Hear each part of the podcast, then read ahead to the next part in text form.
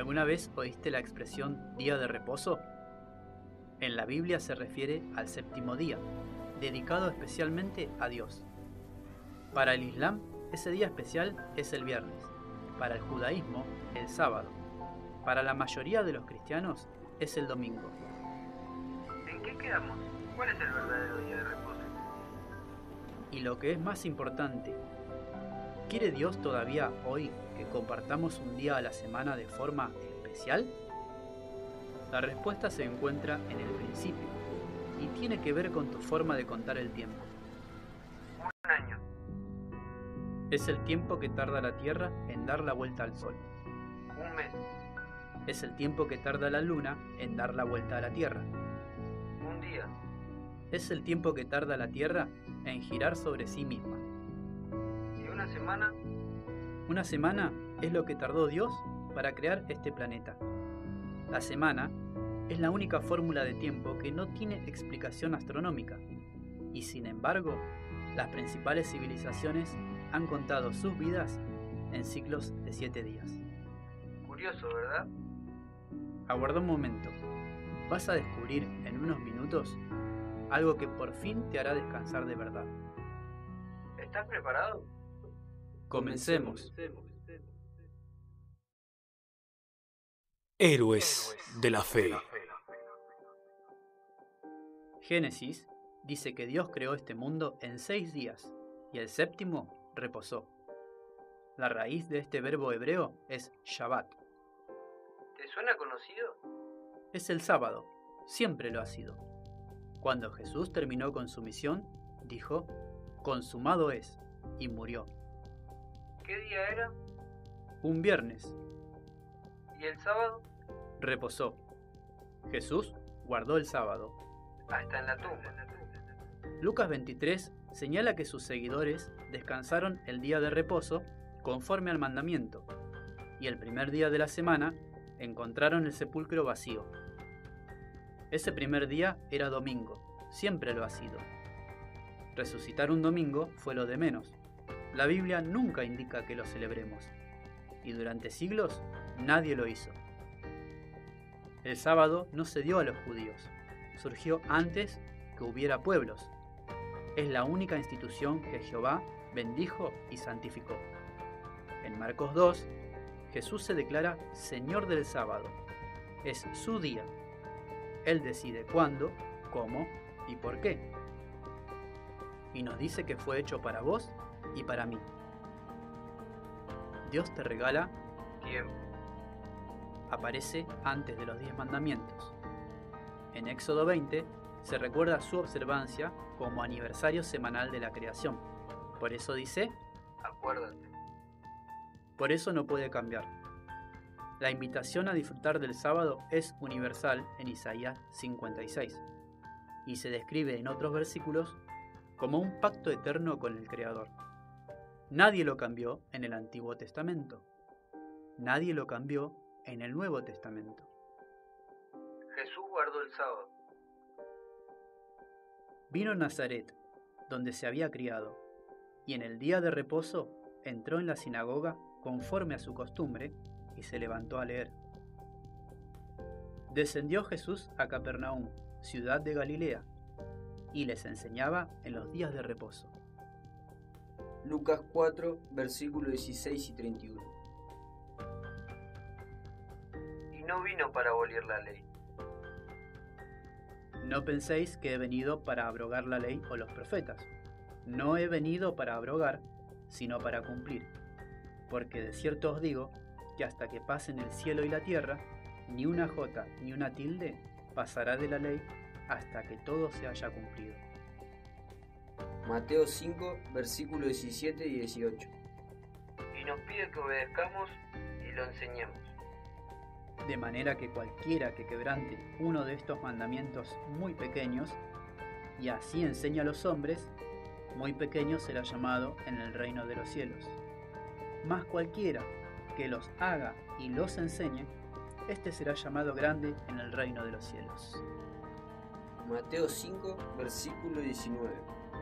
Los discípulos guardaron el sábado. Ellos Pasando de Perge, llegaron a Antioquía de Pisidia y entraron en la sinagoga un día de reposo y se sentaron. Cuando salieron ellos de la sinagoga de los judíos, los gentiles les rogaron que el siguiente día de reposo les hablasen de estas cosas. Hechos 13, versículo 14 y 42. Y Pablo, como acostumbraba, fue a ellos y por tres días de reposo discutió con ellos. Capítulo 17, versículo 2. Y discutía en la sinagoga todos los días de reposo y persuadía a judíos y a griegos. Capítulo 18, versículo 4. ¿Por qué entonces se respeta tan poco? Es una larga historia.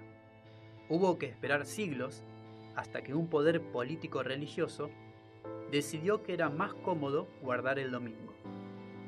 El mundo pagano ya lo hacía porque era un día dedicado al sol. Sunday. Pero fue un grave error. Algunos dicen que no hay que cumplir los diez mandamientos para ser salvos. Y es cierto. Los mandamientos son la propuesta de vida que Dios te hace, no para ser salvo, sino porque lo eres. Por eso siguen vigentes. Dios es amor, su ley es amor. Los diez mandamientos son la expresión del carácter de nuestro Creador. Los primeros cuatro nos hablan del amor a Dios y los últimos seis nos hablan del amor a nuestro prójimo. Sin embargo, los que niegan su vigencia les parece bien no matar, no adulterar, no mentir, no robar y el resto de los mandamientos, todos menos el sábado. Curioso también. Otros dicen no guardar solo un día, sino dedicar todos a Dios. Ni Él te lo pide, ni es cierto. No podés celebrar tu cumpleaños cada día. No te engañes.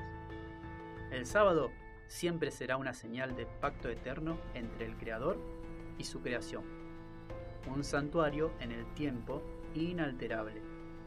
Un día para encontrar el reposo que siempre has buscado sin saberlo. Es legalismo si trato de guardarlo sin Cristo. Es desobediencia si digo que creo en Cristo y no guardo los mandamientos. Solo en Cristo puedo descubrir el reposo y cómo observarlo. ¿Qué dice Hebreos 4 del 9 al 11? Por tanto, queda un reposo para el pueblo de Dios, porque el que ha entrado en su reposo, también ha reposado de sus obras, como Dios de las suyas. Procuremos, pues, entrar en aquel reposo, para que ninguno caiga en semejante ejemplo de desobediencia. Y Juan 14:15 dice, si me amáis, guardad mis mandamientos. Esa es la verdad del sábado, un pacto eterno. Durante miles de años, guardado, a veces mal comprendido, pero en todo caso, un día santo. ¿No te parece raro que no haya ni un solo versículo en la Biblia que mencione su cambio o anulación? Bíblicamente, no hay argumentos para modificarlo, pero sí la Biblia advirtió sobre un poder que osaría o intentaría cambiarlo. En Daniel menciona lo que haría este poder. Daniel capítulo 7 y versículo 25 dice así, y hablará palabras contra el Altísimo, y a los santos del Altísimo quebrantará, y pensará en cambiar los tiempos y la ley. O aceptás una autoridad ajena a la Biblia, que cambió la ley de Dios, o rechazás la propuesta de vida que Dios te hace en ella. Ambas opciones son una grave contradicción. Mientras lo pensás, Dios sigue esperando celebrar contigo cada sábado. Vos decidís. Y como siempre, recordá, la mayoría Puede estar equivocado.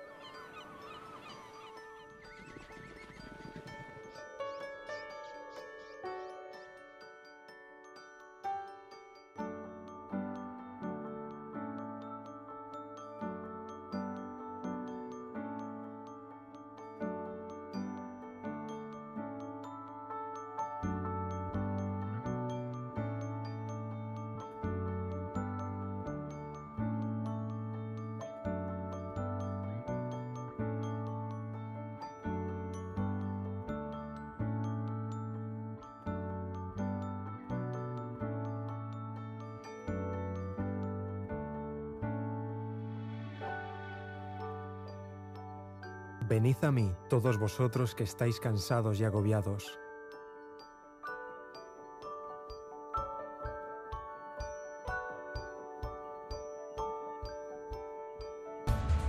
Y yo os daré descanso.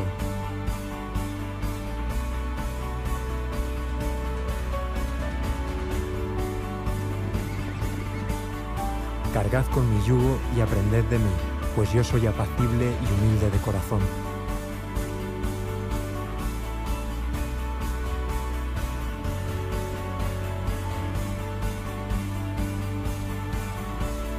Encontraréis descanso para vuestra alma.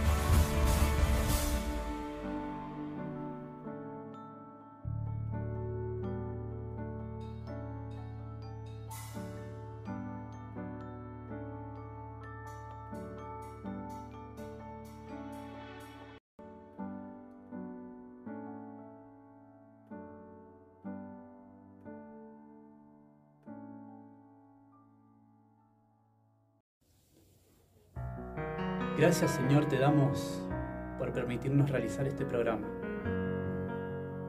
Le damos las gracias a Pablo Montemurro por permitirnos utilizar este espacio. Te damos las gracias Sergio, Emma, Mariano Volta. Gracias Agustín y gracias con todos los que colaboran para que podamos realizar este proyecto. Este es el Centro Cultural A Pulmón y realizamos este programa desde la unidad penitenciaria número 47 que se encuentra en San Martín, provincia de Buenos Aires. Esto fue Héroes de la Fe, cuarto programa.